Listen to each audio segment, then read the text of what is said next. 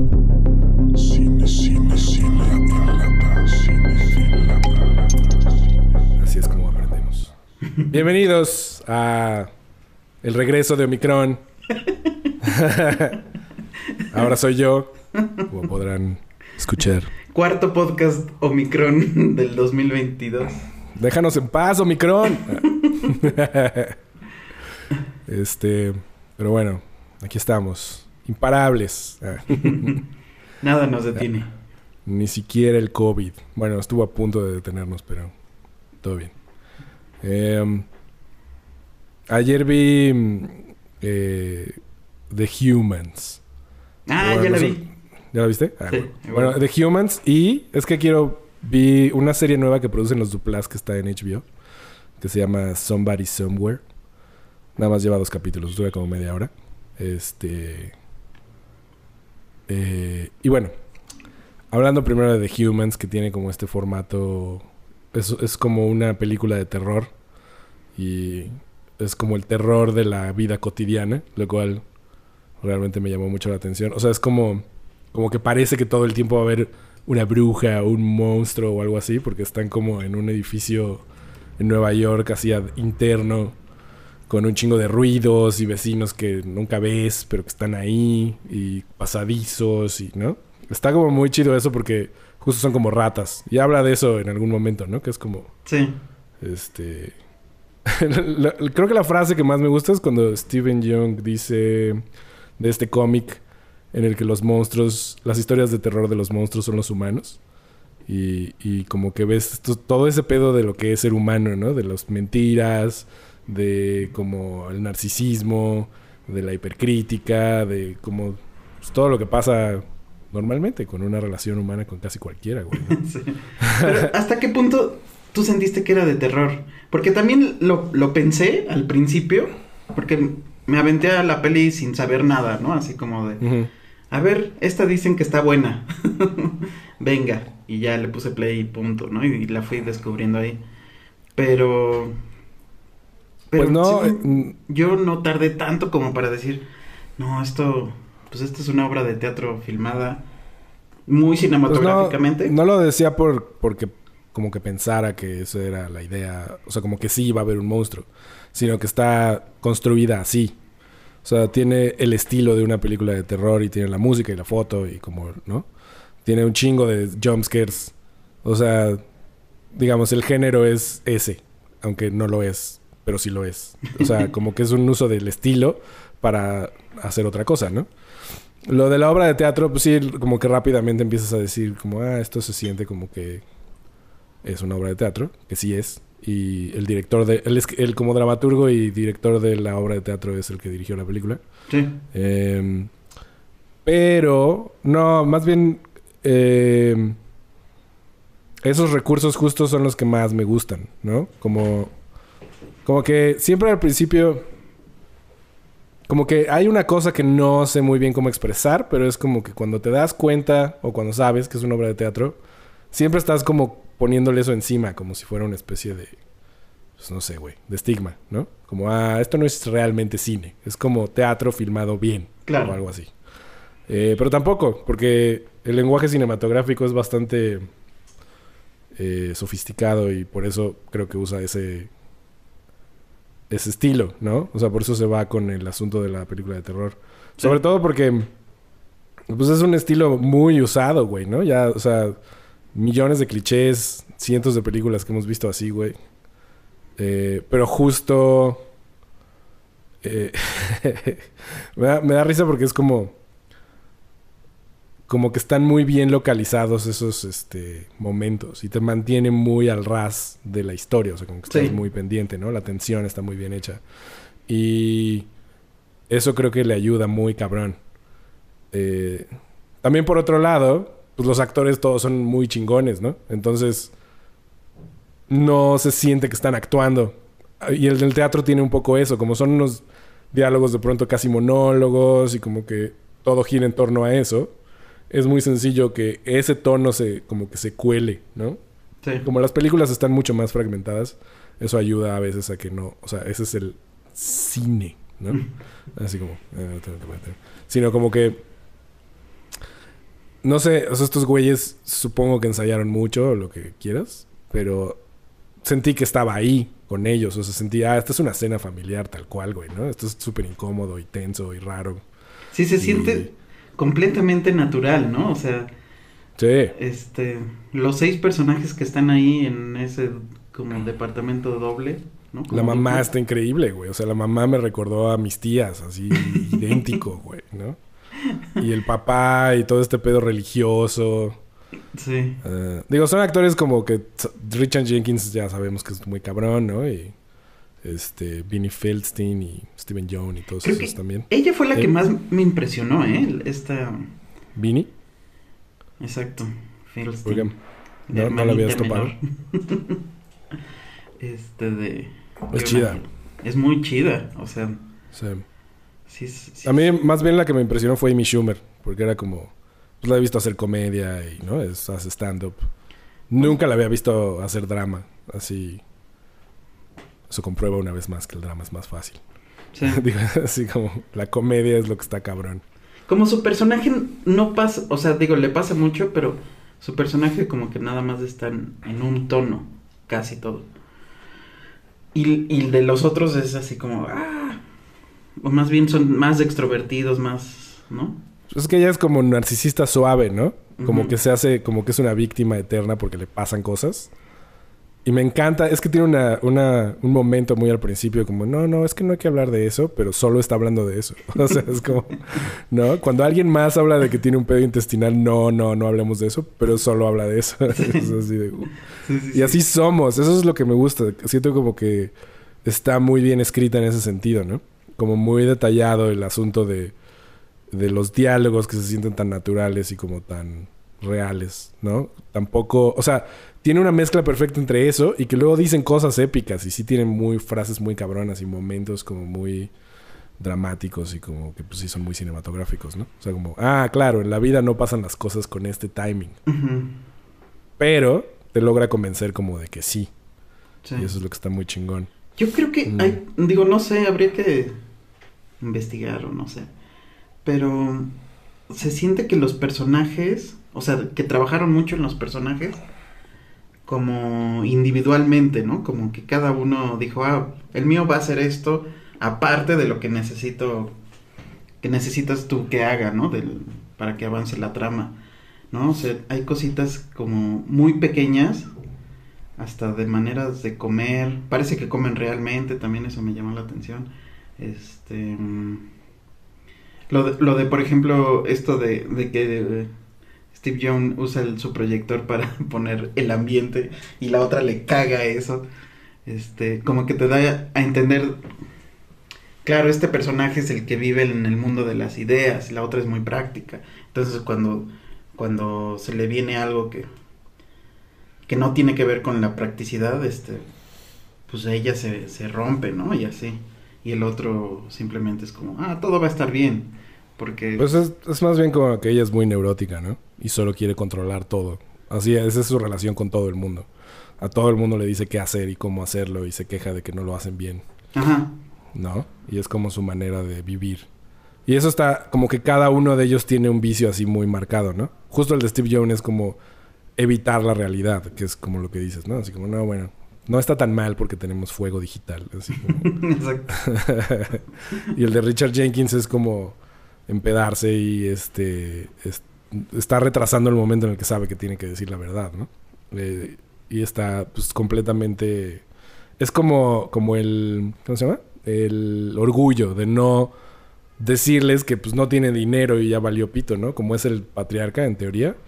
Pues esta debilidad de que a sus hijas les va mejor y que su mamá es más chida y todo, todo o sea, como que está cargando ese peso todo el tiempo. Por eso el monstruo es para él, ¿no?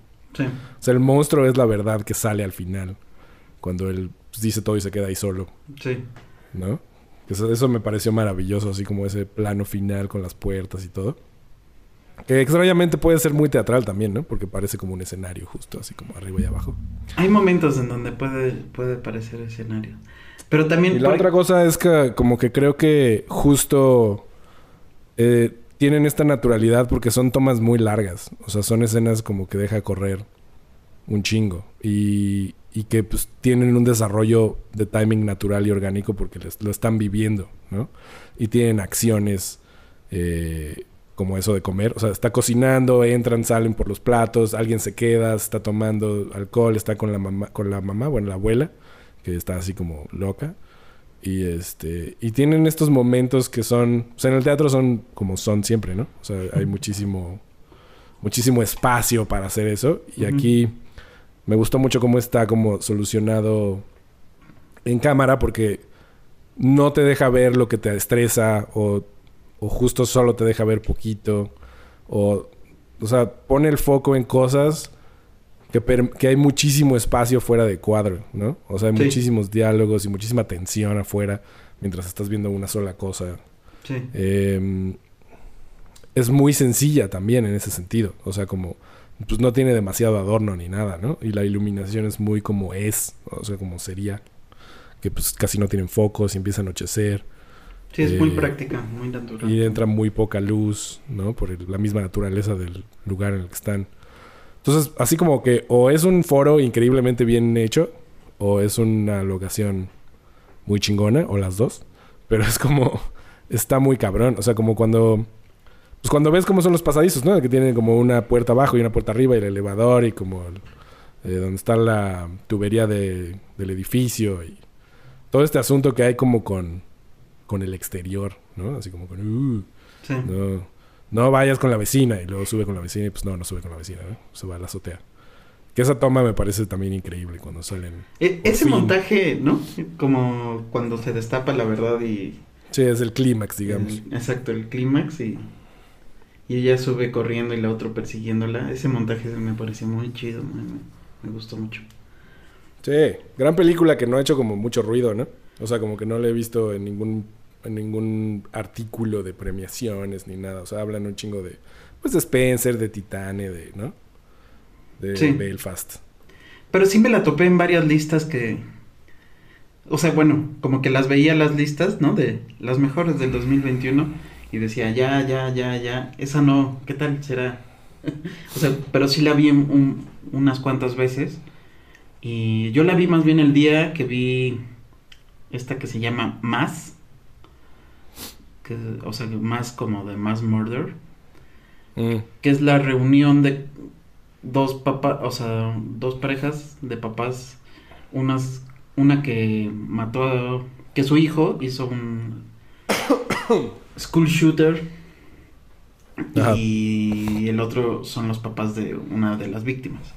Y se, Mm. igual es como que se reúnen en un lugar y hablan de eso. Este, Entonces tiene como esa onda también de historia pequeña en un solo lugar. ajá, ajá. Justo dije como qué chistoso ver dos películas. Esa es como la generación pandemia de- del cine, ¿no? Ándale. Ah, bueno, como la, la que empezó todo fue Malcolm y Marie. Y de ahí todas son así. Sí, sí, sí. Hay todo un... Este... Una nueva camada. Que está chido. Un poco pensaba que... ¿Ves que me he estado quejando mucho de que el cine ya no parece cine? Ajá. Justo en... A lo mejor tiene que ver con eso. Como ya todos son sets mucho más cerrados, ¿no? Pero también definitivamente tiene que ver con el look. O sea, como que las cámaras digitales de cine se han hecho como... Como que la gente se arriesga menos. No sé, no sé si todo está... ¿Viste The Harder Day Fall? ¿No? El western este de, No. de Netflix donde hay puros este, afroamericanos. Es como... Sí, sí, lo vi. No, ah, escuché una entrevista con el director y hablaba como de que se sentía un traidor a su raza porque le gustaban tanto los westerns. Y entonces quería hacerle justicia. Ya. Y como western, pues está 2-3. Tampoco es que esté maravilloso. O sea, tiene mucho estilo y todo. Pero es un poco... El problema es que es muy predecible, ¿no? Pero justo la foto es así como... Como Hallmark. Y esto estaba pensando como... Bueno, ¿cuál es la diferencia entre esto y Nicholas Winding Refn, ¿no? O sea, porque también tiene mucho color, mucha saturación. Y también es en cámara digital. O sea, tú, tú All to Die Young, ¿no? Ya. ¿Cuál es la, cuál es la diferencia? Digo, aparte de, de Darius Koji. Pero es como... Es un asunto de concepción, no es nada más... ¿No? O sea, de, de concepción estética. Sí. Porque cuando ves... Eh, Euforia, que se me hace chistoso que la gente tenga tanto hate. Así de... Como que decides odiar lo popular, supongo, ¿no? Pero bueno, no importa. Yo no he visto. El asunto ahí es... Yo he visto mucho hate. Muchísimo. Así. Cabrón. O sea, nada pero- más a, a lo, a lo típico, ¿no? Así de. están más grandes de las edades que dicen y, y visten como súper a la moda. sí, o sea, quieres que haya escenas sexuales con menores de edad, no mames. Están locos, güey. Y Porque digo, todavía como en Salvados por la Campana, que no pasaba nada, pues puedes ir, ¿no? Digo, ahí empezaron morritos, se veían como niños. Sí. Sí, yo creo que nada más es como buscarle ahí.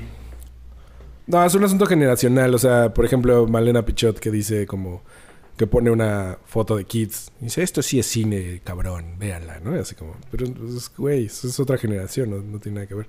O sea, están bien ambas, ¿no? ¿Por qué, por qué como que una es mejor que la otra? O sea, como que una tira a la otra. Eso se me hace muy extraño. Así como, miren esto, sí es real. Así de... Pues ni siquiera es del mismo género, güey. O sea, es, sí, ambas hablan de adolescentes, pero están completamente... O sea, una parece un documental y eso es lo cabrón. Y la otra es, pues, una como ultra estilización de, del tiempo actual, ¿no? Sí. Eso es lo que está chido. Pero bueno, me iba a lo visual, que es como... Pues como está hecha en Ektachrome y tiene... eh, un look que ahorita nadie más tiene, porque pues, son los únicos que están filmando en Ektachrome, güey. Y supongo que son los únicos que tienen ese poder, ¿no? De decir, ah, sí, dinero, ah, tiempo, ah, Zendaya, a huevo, ¿por qué no? ¿No? Así como, Señor HBO. señor HBO paga, güey, ¿no? Y filman muy cabrón, o sea, como que ves un episodio y dices, ¿estos cuántos días de llamado fueron, güey? O sea, nada más de flashbacks y construcciones así como para planos de un de 12 cuadros, así como en, en mil locaciones con, ¿no? Está muy cabrón. Sí. Entonces digo, si no puedes apreciar eso porque, no sé, te caga. pues, Porque alguien ya lo hizo antes. Exacto. Pero además, si alguien ya lo hizo antes, no lo está haciendo nadie ahorita, güey. O sea, es lo único que se ve así. Eso es lo que está chido. Sí. Pero bueno. Eso cinematográfico siento que es, o sea, obviamente la calidad y lo que quieras, pero es una cosa de concepción, ¿no? Del peso de la imagen. Que, que Nicholas Winding Refn también usa muy cabrón, que es como... Cada plano es maravilloso, ¿no? Se toman el tiempo de, de encuadrar y de iluminar y de que tenga un sentido cada espacio y cada momento. O sea, me acuerdo en esta encuadre de, de Too Old to Die Young donde sale Kojima, Ujú. que es de los que tengo grabados así muy cabrón, porque funciona como en ambas direcciones, porque hay un espejo y hay como muchísimos planos de composición. Sí. la escena es, es como una mamada, o sea, es, es, es innecesariamente larga, pero eso es parte del estilo, porque Sí. esa es como la idea, ¿no? La idea es que no estás viendo algo real, estás viendo una hiperestilización Ándale. como en, como en euforia. Y eso es, es como... No tiene sentido que, que pienses como que eso es un error si está diseñado así, ¿me explico? O sea, es para que lo vivas diferente. Y un poco en los humanos, the humans, es la misma cosa. Es como el tiempo está manipulado de tal manera que vives entre adentro y afuera de los personajes, ¿no? O sea, mientras está sucediendo el drama exterior y estás en un momento muy real, muy crudo, donde tienen estos diálogos que te suenan familiares o que has estado en presencia de cosas similares. Por otro lado, de pronto te mete así como a la psique de cada uno y al terror de, pues de eso, ¿no? De la verdad, de las, de, del miedo a no poder sobrevivir, güey, ¿no? El miedo a perder a tus hijas, el miedo a que te mueras de cáncer, el miedo a, a vivir con tu nueva pareja y no saber qué va a pasar, el miedo a envejecer, el miedo a la locura, o sea, todas estas cosas que todos tenemos pues, Sí. todo el tiempo, ¿no? Y están muy... Cada personaje te va llevando por su propio hilo, ¿no? Y eso se- se me hizo muy chingón porque vives un poco de cada uno. O sea, sí vives el terror de la morra a la que le van a tener que hacer, este, quitar el intestino, güey, ¿no? Que es, a- es algo muy cabrón. Ujú. Mientras que la otra está como... Te das cuenta de que, pues sí, está como viviendo con este güey, pero no está segura tampoco de que lo quiera tanto, ¿no? Y él sí, y es como, ah, no mames. Eh, pero tampoco sabes que tanto él está como nada más jugando un papel, ¿no? Por sentirse aceptado. Y el También. papá, pues el miedo a que se sepa, pero sabe que lo tiene que decir. Y la mamá un poco como en el asunto de, pues es que ya no sé qué hacer con mi vida, güey, ¿no? No sé si quiero estar con este güey o no. Y todo lo que hago, toda mi familia me ridiculiza, güey, ¿no? Cuando soy la que está ahí para todos. Y este, no sé, de, de pronto la abuela es la que parece más, este, tranqui. Solo tiene unos ataques y luego la medican y ya, güey. La que no entiende. Duérmete, la abuela. sí, es la más funcional. Sí tienes razón, ¿eh? No, no lo había pensado mucho así. Porque no es como que sea completamente evidente o, ¿cómo decirlo? Como...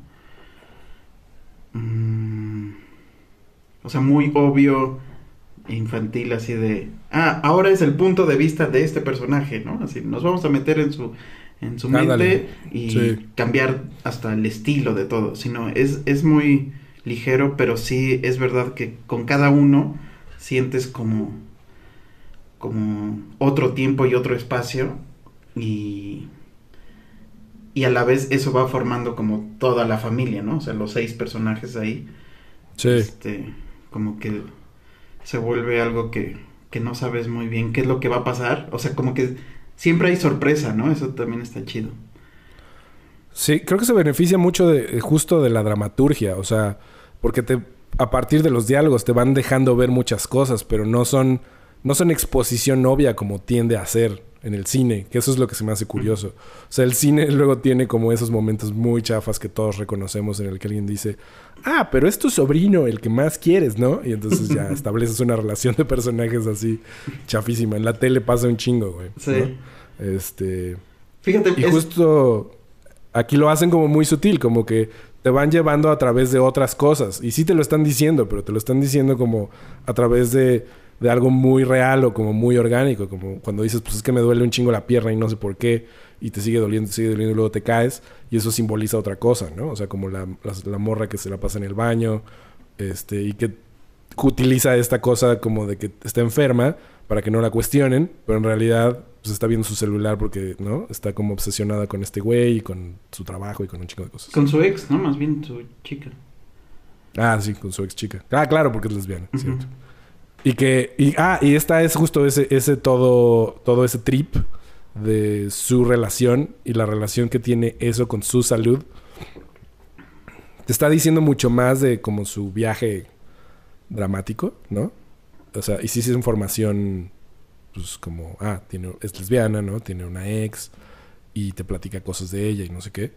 Pero nunca se siente forzado, ¿no? Nunca se siente, ah, tenemos que saber esto para entonces entender su, su catarsis o lo que sea. Sí. Pues, va sucediendo naturalmente. Como sucede cuando te empiezas a empedar en una reunión familiar y empiezas cada vez a decir peores cosas, ¿no? Eso está súper bien hecho, güey, porque es como el papá empieza a decir cada vez cosas más culeras hasta que ya pues, explota todo, güey. Exacto. Sí, sí, sí. Sí tiene... Sí, sí es como que no hay nada de exposición y a la vez hay un chingo de exposición. Todo el tiempo. Pero no, no este... De manera burda. Ah, esa palabra buscaba. Ándale, exacto. Sí, no es, no es burdo, es muy fino. Porque ahorita pensando, justo esa sensación me dio con la de más al inicio. Como de que quede claro quién son los papás de los del asesino y que quede clarísimo que murió su hijo de esta manera, el otro hijo, ¿no? O sea, como que sentía así de Ya. pero Eso ¿por es un qué? poco chafa, Por- o sea, como que ya lo estaba intuyendo por cómo trata la, la este... Hay como una psicóloga, no sé muy bien ese papel que... Este... O sea, el trato era diferente, ¿no? Con, con uno y con unos padres y con- que con otros. Y estaba padre eso y de pronto fue así como de... Bueno, ya empiezan a hablar y lo primero que dicen es... Tu hijo mató a mi hijo, ¿no? Entonces como de... "Eh, ya lo sabía, no sé. Y después ya se... O sea, como no sucede más que eso, este... Pues ya son sentimientos y así. Está chida, que- finalmente. Claro, pero se siente. Mira, ve en esta dirección. Sí, sí, sí. Que, que nadie se confunda y luego ya podemos ir. Sí. Sí, eso está de... Justo creo que esto está chingón porque nunca pasa eso. Y te mantiene como súper interesado todo el tiempo. O sea, creo que por eso funciona tanto el suspenso. Porque... Y un poco... Creo que... eh, o sea, el truco de la película de terror está muy bien usado justo por eso. Porque es... Esto es para que todo el mundo esté pensando como dónde está el monstruo, güey, ¿no? Entonces, en aparte de los dramas personales que te están como llevando así poco a poco por toda esta estructura familiar, el asunto del terror es el que te mantiene pegado de manera muy instintiva, ¿no? Así como, ah, ¿quién es esta persona? O si hay un monstruo, o qué es esa sombra, o por qué se va la luz, por qué todo. O sea, es muy ominosa, ¿no? Y el- la- O sea, lo que creo que está muy cabrón, con lo que me identifique mucho, es que esa es la sensación que tienes en la vida.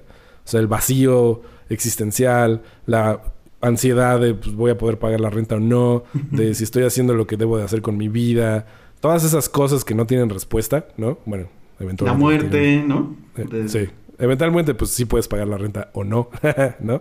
Pero hay como... Nunca sabes si estás tomando las decisiones chidas en tu vida, pues. O sea, siempre es... Esa es parte de la ansiedad, ¿no? De la existencia. Y es como...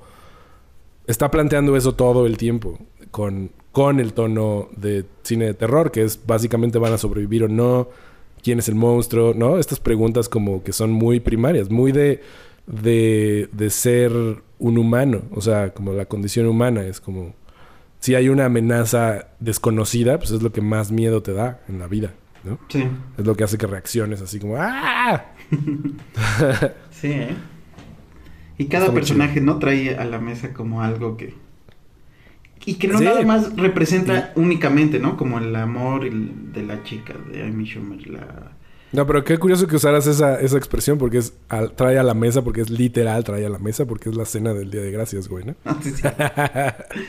Me gusta también que, por ejemplo, no haya señal de celular más que en un punto.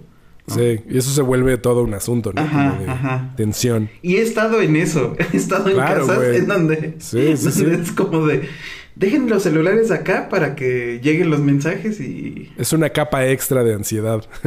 Sí. Pero a la vez, no sé, a la vez siento que estaría más chido porque puedes Claro, porque ya no te distraes, exacto.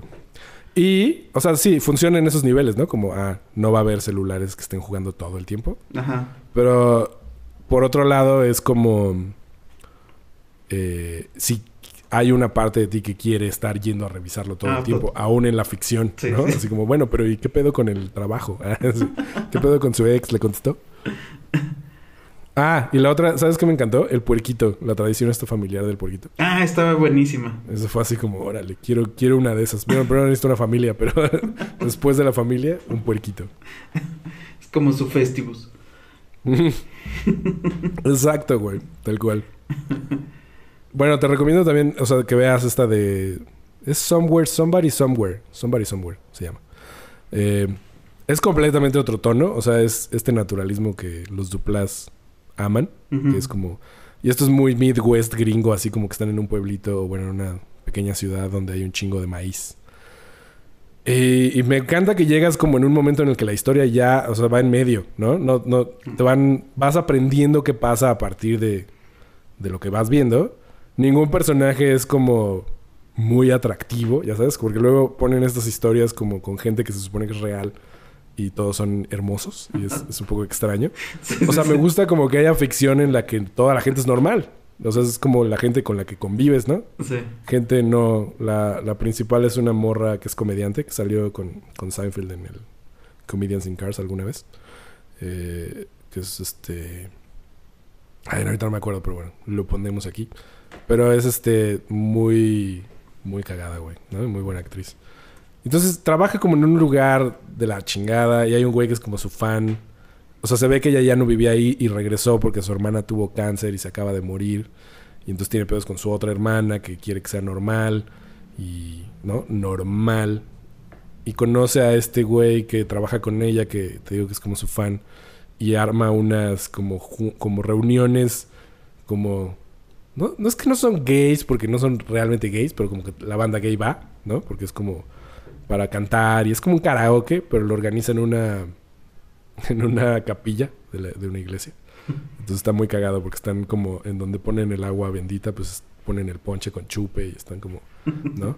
Banda como Yo quisiera ir a una Este- fiesta de esas.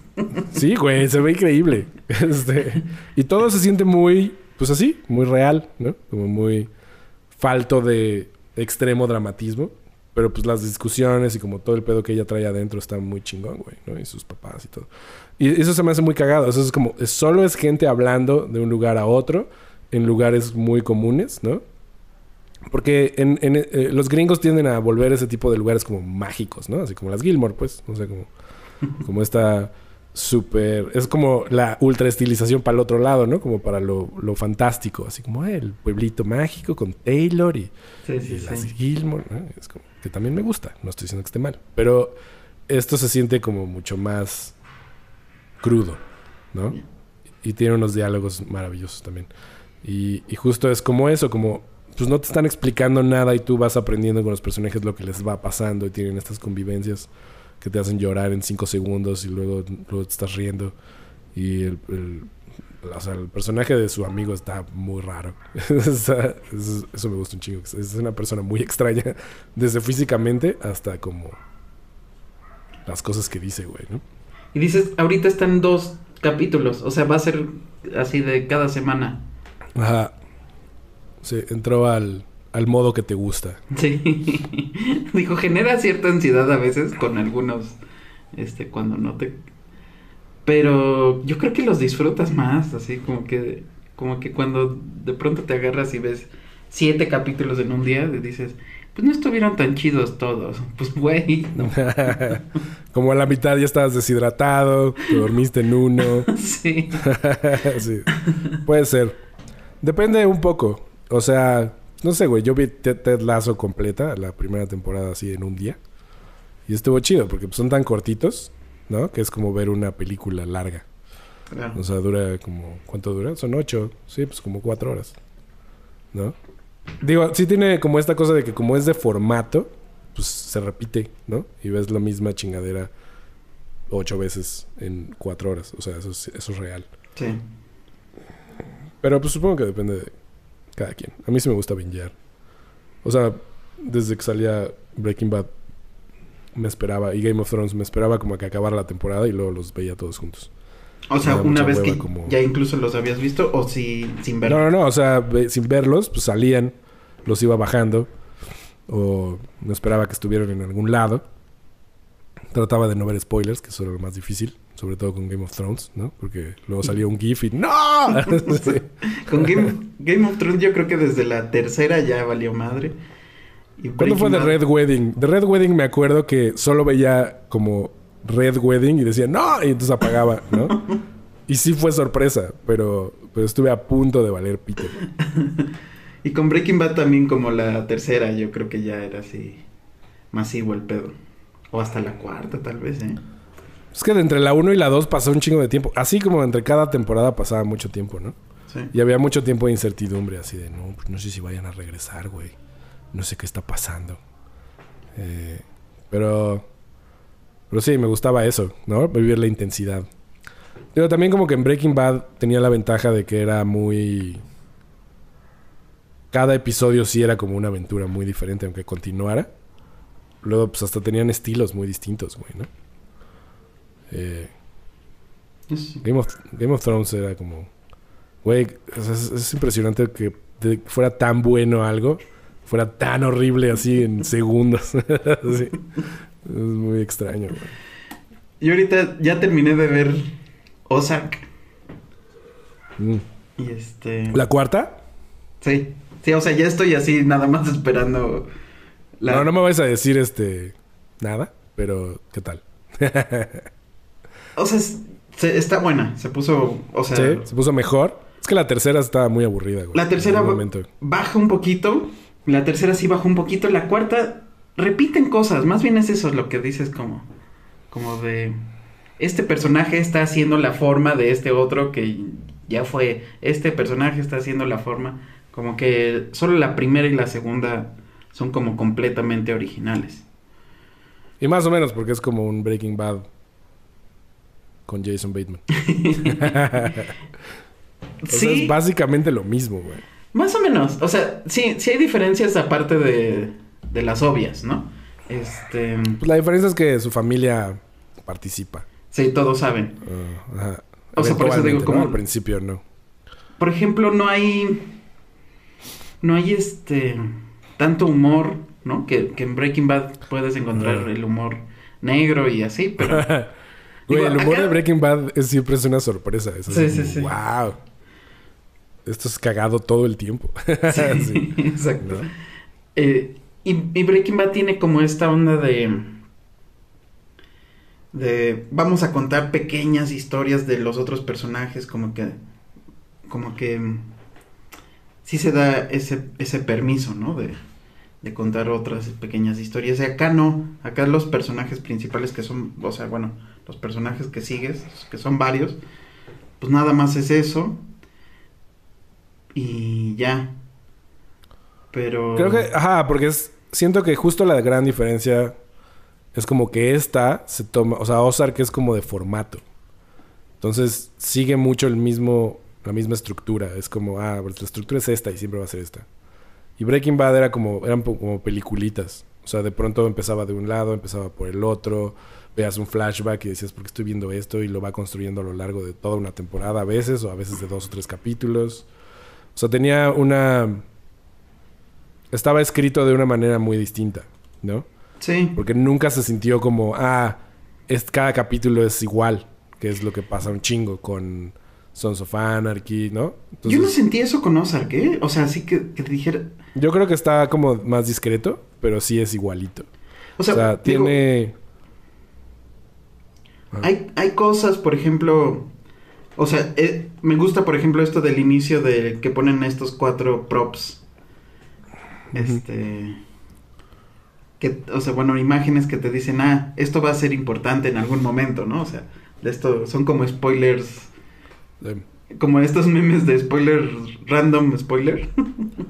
es como el mural de Midsommar. Ajá. O sea, es como, ah, va a pasar todo Al- esto. ¿no? Ajá, alguien va a usar un chocolate en algún momento. ¿Para qué? No sé, pero, pero va a haber un chocolate, o va a haber un infarto, va a haber droga, tal. Como que sí te quedas esperando. Y. No sé, o sea, más bien incluso hay, porque hay, por ejemplo, hay uno que empieza como al revés, ¿no? A lo Ujú. amnesia o, o Seinfeld del La viaje a la India. en la India es de los Este, mejores. Hay uno así con, con la sobredosis de, de una chica que va a ayudarles. Entonces, este, no lo sentí que, o sea, más bien sentí que enteramente se repitió en la tercera y en la cuarta un poquito. Como de, este personaje ahora va a hacer esto. Y, y por ejemplo, algo que también sucedía, que no, no sucede mucho en Breaking Bad y sí en Ozark, es lo de que tienen un plan y, el, y su compañero hace otra cosa y, y el plan se deshace o es más difícil de aplicar por su mismo socio o socia. O sea, como que al principio dices, ay, no mames, ese conflicto no es tan usado, ¿no? Pero va. Y eso de pronto ya se vuelve hasta aburrido. Como que todo el tiempo está pasando eso así de, güey, comuníquense o, o Sí, porque es espérate". muy predecible, ¿no? Ajá, así como de, güey, ya basta. Y yo creo que lo peor, justo a- hace rato que mencionabas esto de, de que no se siente cine, lo televisivo, ¿no? De, en cuanto al lenguaje. Este, las primeras dos de Ozark sí lo tienen en, el, en la puesta en cámara. Hay, hay una escena en donde donde pelea el matrimonio el Bateman y, y este su, ¿cómo se llama? Ujú. La actriz. Laura Lini. Laura Lini. Y es, es un plano secuencia y ellos desde el inicio entran por diferentes lugares de cuadro y se van por diferentes lugares, pero, o sea, como que entran izquierda y derecha y se van así. O sea, como que hacen la, el, el plano cartesiano, no sé, algo. O sea, está, está interesante y cómo se mueve la cámara. Y dije, ah, no man, o sea, está, está muy padre ese plano y lo que sucede en la escena y cómo se mueven y todo, ¿no? Y eso no vuelve a suceder. O sea, después, en la cuarta más que nada, es así ya televisión. O sea, se ve muy bien, todo está muy bien, los planos son bonitos, pero ya no hay sorpresa o, o ingenio de algo que dices como, wow, Sí, esto... de, de director. Ajá, exacto, es- esto es diferente, ¿no? O sea, Sí, simplemente... no, es como eficiente y formato. Ándale, sí, totalmente. Y se ve azul. Sí, es como- Hasta, hasta van perdiendo un poquito el azul, ¿eh? En la cuarta me parece. O sea, sí así está. como Ozark es azul, Breaking Bad es cafecito, Sí, tabaco, o bueno, amarillo. Sí, sí, sí. Eh, Que también lo fue verde. perdiendo, ¿no? Breaking Bad, yo siento. No, no, güey. ¿No? No, no, no, para nada.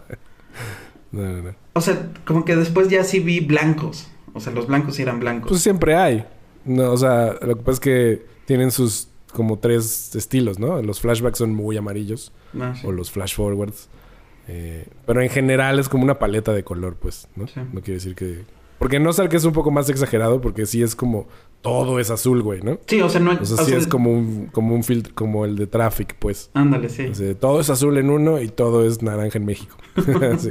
Azul es del gabacho, naranja es México. Sí, sí, sí. Por lo menos me dos gusta. Sí, me gusta un chico como el estilo cuando se comprometen con algo, aunque sea demasiado. Como que luego digo, "Eh, está bien. Eso es más chido que, que tener como eso, como un formato muy. Pues que no puedas identificar, ¿no? Como que sea. Esto es como genérico. Sí. Eh, ¿Qué estaba pensando con, con esto de Somebody Somewhere? Es un formato muy, muy simple, güey, ¿no? O sea, porque pues no, no tiene como... Como que es muy colorido, es muy hallmark. Ahí sí, para que veas. Pero no se ve forzado. Eso es lo que se me, me llama la atención. Como que dices, pues sí. O sea, sí tiene esta cosa de televisión, pero al mismo tiempo se siente como real. Un poco como Baskets era la primera temporada, que se sentía muy chido y como muy orgánico, y que luego fue deformando en algo espantoso, que ya era de formato Sí, y me contaste justo. muy aburrido, güey, ¿no? Y justo lo aburrido es eso, es como, ah, ya sabes que al principio va a pasar esto, luego alguien la va a cagar, exacto, que generalmente era como alguno de estos personajes, o todos la van a cagar en su línea dramática, y luego se van a redimir, alguien va a pedir perdón, o va a ser vulnerable, y te vas a sentir chido, y luego ya, ¿no? Va a ser absurdo. Y como Ozark, desde el, desde el principio sentí que era un poco así, o sea, tenía la, la ventaja de que tenía... O sea, ese güey es este carismático y luego su familia también. Y luego el güey con el que vivían también. Y los malos sí creías que eran malos. Y luego pues tenía este conflicto con la esposa, como que le estaba poniendo el cuerno y como o sea, era como mitad pedos maritales, mitad pedos de, dro- de drogas y como de ser contador de las drogas, ¿no? Como esa ese tipo de formato gringo que es como, bueno, vamos a aprender cómo se hace esto, ¿no? Así como, esta es una película de cómo poner un negocio, que es como Ghostbusters, ¿no? Este, eh, que es, ah, como eso, ¿no? Going to business movie. Sí, sí, sí. Entonces es un poco así, es como, ah, bueno, ¿y cómo voy a lavar dinero? ¿Y cómo voy a, no? ¿Y cómo consigo gente que trabaje para mí? Es básicamente eso, güey. Si el currículum, ves el currículum, ¿no? Lo lee de otra manera. O sea, ves a la morrita esta de la nariz y ves cómo soluciona pedos y dices, ah, ese es su currículum. Entonces, es como, está muy cagado, es un formato muy de negocios. Sí, sí, justo pensaba como, ella debe ser así una, una AD increíble. así. y los Sí, otros güeyes asiste- productores Bueno. de... ¿Tú viste la película, no? La de la asistente. Sí, O sea, no sé. Digo, a lo mejor le ayudó como tener este papel en Ozark para que dijeran, ah, mira, ya puede hacer ese papel en el que, ¿no? Soluciona cosas. Eh, pero, o sea, creo que todas las, todo el drama siempre es como un personaje que tiene problemas y soluciona cosas, ¿no? O sea, es- eso es el principio básico del drama. Pero el pedo con Ozark para mí fue que empezaba a hacer siempre pasaba lo mismo. O sea, aunque pasara cosas diferentes, entre comillas, era como en el mismo momento, ese güey, justo lo que dices, ¿no? Así como alguien no hace lo que tiene que hacer y lo hace mal, entonces el pedo es otro, y entonces tiene que ir a tapar ese pedo que parece intapable, pero justo porque está muy cabrón, lo logra tapar, o tiene suerte, o alguien más entra en juego, whatever. Y entonces al principio es como, ah, no mames, ese güey, ¿no? Y luego, pero pues como que el, defecto, o no sé si llamarlo defecto, pero la diferencia es que pues, Walter White está muy cabrón, ¿no? Y justo su personaje va como cambiando y va cambiando todo alrededor de él y eso es lo que te mantiene ahí y eso es lo que hace el cambio, ¿no? O primero es cuánto miente para que le crean y cómo su relación está chida y cómo se va erosionando con su esposa, con sus hijos, con los güeyes con los que hace Disney, con Pinkman. Entonces va haciendo una descomposición como más orgánica, porque justo va cambiando cada capítulo con, con cómo cambian las relaciones entre los personajes. Y acá, aunque parece que van a cambiar, siempre se quedan iguales. Aunque parece que su esposa ya le va, de- ¿no? O sea, siempre está de su lado. Aunque parece que sus hijos no sé qué, siempre están ahí. Aunque parece que es como... Es como House en ese sentido. Es como al final el orden siempre regresa, güey, ¿no? Y dices, bueno, pues no era Lupus. Este güey sigue siendo un bastardo. Eh, ¿No? Sí, La no, no morra lo cambian odia un poco más. Y es extraño porque es como... O sea, el caos que había en Breaking Bad era lo que lo mantenía interesante, ¿no? O sea, como que decías, ahora sí puede que valga verga. Ahora sí puede que cambie algo. Y sí cambiaba. O sea, en el momento en el que ella empieza a participar con él en las tranzas, aunque lo hace a regañadientes, tienen un tipo de relación. Sí. Cuando se da cuenta de que mata al otro güey y le empieza a tener miedo, tienen otro tipo de relación, Claro. güey. Y cuando, entonces, y cuando se vuelve más loco y entonces se vuelve como en su contra, es otro tipo, ¿no? Y así como cada temporada cambiaba la naturaleza de la relación entre todos. Aunque no cambiaba.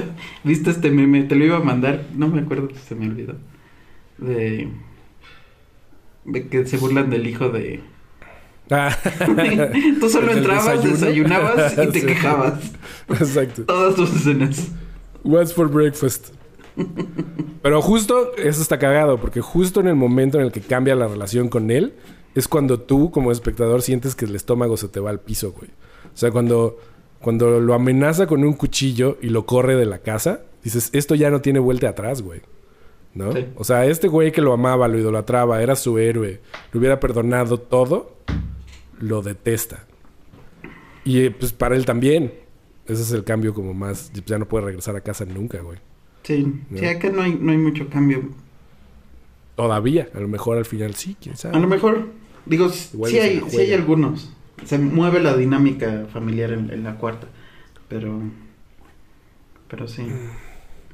Sí, O sea, en la tercera empecé- me empezó a dar hueva porque era como, ah, ahora ella tiene el poder y entonces estamos viendo la primera temporada otra vez, pero ahora ella es la... Ahora ella es él, ¿no? O sea, era como, ah, ok. Pues eso va a ser muy... O sea, como de que ella cree que lo tiene bajo control y se encuentra con pedos y dice, ah, no es tan fácil, ¿no? Y así como... Sí, sí, sí. Y empieza a tomar decisiones como cada vez más cabronas. Y... No sé, güey.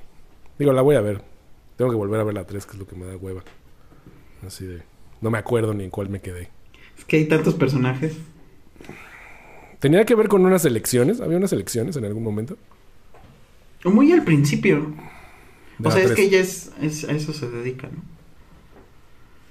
A la política. Pero de la 3. No de la 3 ella como que tenía... Por alguna razón tenía más poder ahí en el lugarcito. Sí, o sea, porque trata con políticos, pero no todavía no hay elecciones así como tal de mañana. No con- le dan un puesto o algo así. No, Como nada más ya se empieza a relacionar con la Sí. clase. Ah, está chido.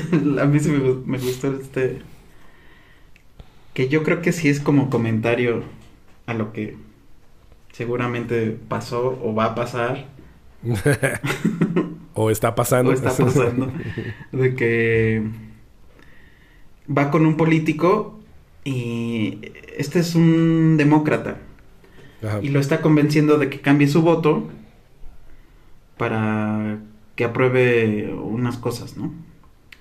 Y acepta un chingo de dinero y después le dice, ah, no, pues va- es para mejorar una tecnología, que nunca le dice cuál es la tecnología y después ella se da cuenta que es para para alterar las máquinas de votos en Estados Unidos Mm. y que es como irrastreable. Entonces, o sea, ya que lo digan en una ficción ahí, di- digo, pues sí, eso ya existe. Claro. Sí, Es, es el sueño, ¿no? De cualquier este político gringo, porque según esas máquinas son así como lo solucionamos, ¿no? Esta es la manera más increíble de, contar nuestros votos. Y un niño ruso mientras. Así craqueando. craqueándolo desde el otro lado del mundo. Por eso yo creo que Trump se enojó un chingo, ¿no? Como de, güey, si hice trampa y estoy perdiendo, what the fuck. Sí. No pagué suficiente, ¿o qué, güey? ¿A quién le tengo que pagar? Ustedes están haciendo más trampa que yo. ¿Dónde te deposito? Exacto. y, y mandó a su a su legión de Sí. a tomar el Ah, Capitolio. ¿Cómo se llamaban estos? A QAnon. Eso Güey, fue pero... el inicio del año pasado, ¿no? Sí. O sea, eso tiene ya un año. Este Un año 2022 no es no ha 20 sido tan espectacular, ¿no? Solo se ha muerto un chingo de gente. Solamente hay Omicron. Solamente. sí. O sea, es que como que si hay una pandemia como más ruda, pues todo se alenta en los demás sentidos, ¿no? Justo creo que el, el año pasado era como, bueno, pues ya tenemos vacunas y, ¿no? Y como que el mundo se empezó a reactivar de una manera ahí extraña. Y ahorita ya no entiendo nada, güey. Ya también todos estamos muy traumatizados después de estar dos años así como sin, ¿no? sí. Y como ya todo el mundo se enfermó, incluidos nosotros, incluida toda la gente que conozco, casi. ¿no? Sí, Se ¿no? quedan algunos ahí, así como un par que digo, ojalá esté leve, güey, ¿no? Sí. Y los que no se han enfermado han tenido familiares enfermos, entonces también. Ajá. No, o sea, no es Y como. se sigue muriendo banda que no se vacuna y que es anti-vaxxer. es como... O sea, ahora fue Diego Verdaguer. Es como... Y Amanda Miguel, pues no sé si... Ojalá no le haya dado, porque si no, sí se les puede morir. Y también es así anti-vaxxer, güey, ¿no? Me llama mucho la atención como que los millonarios famosos sean de pronto anti-vaxxers o flat earth. O sea, es como... Digo, ya sé que tener dinero no garantiza nada, ¿no? Pero de alguna manera tienes como acceso a un chingo de cosas como que la gente no tiene. Y aparentemente, digo, obviamente tienes acceso a que te transen, te transen, ¿no? Y que muchos embaucadores y eso históricamente ha pasado mucho, ¿no? La gente muy rica, pues es- luego es muy pendeja en ese sentido. Sí.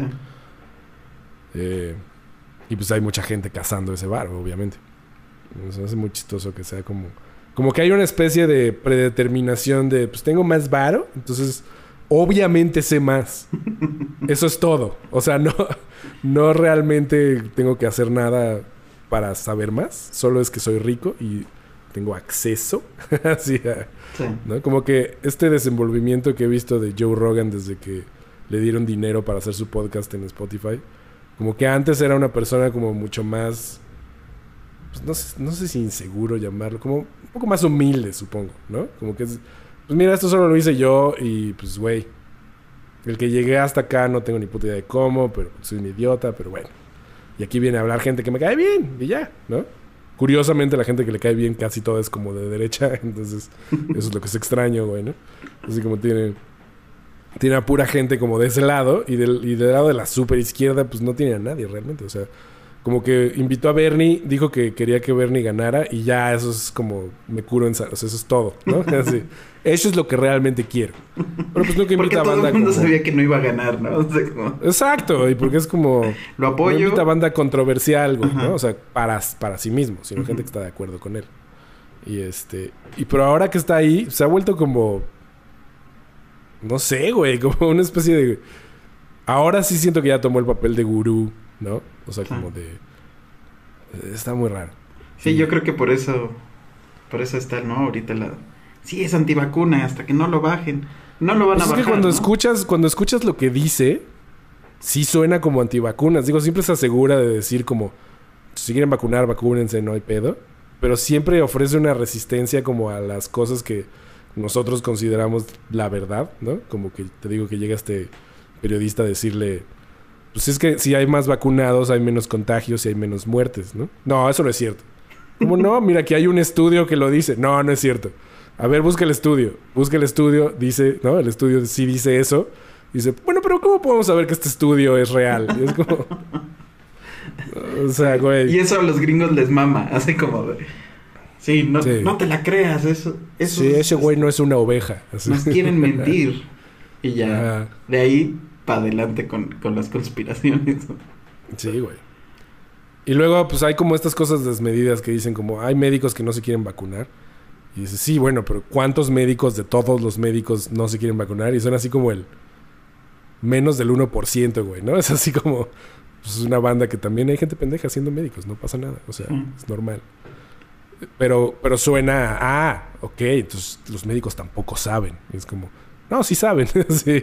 Solo hay como un muy pequeño porcentaje de gente que, pues... Y está Claro. cagado que sea tan controversial, güey, ¿no? Y, y, o sea, y, y propagan esas noticias para generar como... Sí, Pues- al final el problema ni siquiera es Joe Rogan, sino es como las noticias, Sí, ¿no? O sea, el clickbait. Es como tú dices tres pendejadas y ya es como... O sea, lo que... ¿Viste lo que pasó con Damon Albarn y Taylor Swift? Vi un resumen, digamos, sí. Que además fueron como cinco días de esa estupidez. Es así como el güey lo entrevistaron dijo alguna mamada como la sacaron de contexto y entonces ese es el headline. Y entonces Taylor Swift le contesta así, ¿cómo que no cuando pongo mis canciones? ¿no? Y él dice, no, nunca dije eso, solo dije como, pues es que coescribes y coescribir es diferente, pero güey, chido tu trabajo. No, no, que la verga. Y Obviamente todos los fans de Taylor Swift se le fueron encima así a la yugular, güey. Sí. Y el pedo ni, no es ni él ni Taylor Swift, sino es el pinche reportero dijo, ah, esto va a vender, güey. ¿no? Claro. Sí, pues ahorita es así igual como de, ya es un antivacunas contra contra el hippie mayor. Claro, que además tuvo polio de niño, güey. Ajá. ¿No? Neil Young, para quien no sepa del desmadre que hay. Que dijo, sacó sus rolas de Spotify como para. Eh, pues es un poco para boicotear a Joe Rogan, ¿no? Y vi que bajaron las acciones de Spotify 6 billones de dólares. ¿Ah, sí? Una cosa así, un chingo. Que es como el 6%, o sea, tampoco es tanto en porcentaje, pero pues es un... es mucho más de lo que le pagaron, ¿no? Eh, digo, aunque no es literal, porque pues no es dinero líquido, bla, bla, bla. Pero, Yo ahorita ya no Sí. tengo Spotify. ah, mira, ahí estás. Johnny Mitchell. Luis Yo también estaba pensando como que iban a hacer un, iban a hacer un cambio a Amazon. Justo eso es como lo que dijo, ¿no? Y digo, Amazon también es el imperio maligno, o sea, es como todo está mal. Por eso me gusta ese ese este en ¿cómo se llama? ¿Es The Good Place? Sí, The Good Place. Donde Donde es el dios Ted Danson. Y dice, ¿desde cuándo no envían este gente buena al cielo, no? Desde, desde que empezaron la revolución industrial, ¿no? Como de- Desde el siglo XIX, todo, finales todo, del siglo o sea, XIX. porque la misma acción, ah, eh, se da cuenta así de, pero a ver, esta acción de un personaje que le entrega flores a su madre, pues está bien, ¿no? Y por eso fue al cielo, antes de la revolución. ¿Y por qué después no? Ah, porque esas flores se regaron con tales, ¿no? Trabajadores, bla, bla, bla. y así es como de, ya, ya todo es el mal, ¿no? O sea, las Sí, computadoras... participas en el mal aunque no quieras. Ajá, O sea, exacto. Todo, todos los materiales con los que este podcast es grabado fueron son resultado de la esclavitud moderna. ¿No? Pues sí. Está cabrón. Pero es porque. eh, pues es ese chiste, ¿no? De Luis y que. De que como. O sea, alguien tiene que sufrir inconmensurablemente para que puedas poner un comentario culero en, en YouTube mientras estás cagando, güey, ¿no? Porque tienes tu pinche teléfono que tiene materiales que, pues, unos mineros que cobran 10 centavos la hora Sí. y se mueren a los 30, están sacando en algún lado del mundo, güey, ¿no? Entonces, no sé, güey. Al final, pues qué bueno que te saliste de Spotify, ¿no? Eso sí, como- No, yo me había salido más bien. Algo es algo. Había, Sí. había dejado de pagar, pero cuando pensé como, voy a regresar. Ya es. No, pues es que no mames. Es como... O sea, cada vez tenemos menos control de las cosas. También eso es muy creepy, ¿no? Ya, no, ya nunca compras nada, todo es como rentado. Como que rentas el acceso. Sí. Es- ¿No? Y es como, eso nunca se acaba, güey. Así, pues hasta que te mueras lo tienes que pagar. ¿Cómo? O sea, este disco no lo puedo comprar y ya, a la verga contigo. No. Vas a seguir pagando hasta que no puedas moverte. Ah, la verga, güey. Su madre. es que violencia, güey, ¿no? Así como, relájense, güey. Antes ¿Te podías comprar un disco y ya era Exacto. tuyo. En un futuro así de. Y le debes a Spotify, a Amazon, a Netflix, tanto. Pero Güey, yo no lo pues- sé. Exacto, ahora es como por segundo, ¿no? De reproducción. Exacto. Pero yo no lo usaba. Nunca leíste las, las letras chiquitas. Exacto. ¿Quién las lee? ¿Quién tiene el tiempo, güey? Son 45 páginas de acuerdos completamente ilegibles. Y dices, ¿qué significa esto? No sé, necesitas un abogado. Sí. Que hasta, digo, alguien descubrió que había hasta una cláusula para un apocalipsis zombie. O sea, ya meten Sí, mamadas. eso, eso era una broma, ¿no? De, de justo que la banda no leía los... Pero eso, ¿en dónde era? Lo acabo de ver. O sea, ¿en qué empresa era? ¿Te acuerdas? No me acuerdo. Mm. Sí, sí, sí. Que en caso de apocalipsis zombie no se hacían responsables de nosotros. Eh, no sé, güey. Pero bueno, vean The Humans. Está bien chida. Vean, Somebody Somewhere que está HBO Max. La voy a ver. The, Humans no sé dónde está, güey. Esa como que no, ni ha llegado al cine, creo. No. Seguramente estará en la cineteca en algún momento. La podemos poner en el eh, cineclub. Ajá, vamos a poner en el cineclub. Para que la vean. La banda que quiera unirse al cineclub virtual, déjenos un comentario en YouTube o mándanos un mensaje directo al Instagram o a Luis Bobamí en cualquiera de nuestras redes. Y los agregamos para que vean The Humans, Titane. Que ahorita Titane ya está en movie, por ejemplo. Mándale, Pero si no, ahí sigue. Y pues nada. Cuídense de este pinche Omicron, ¿no? Se pone acá. Chao. Chao.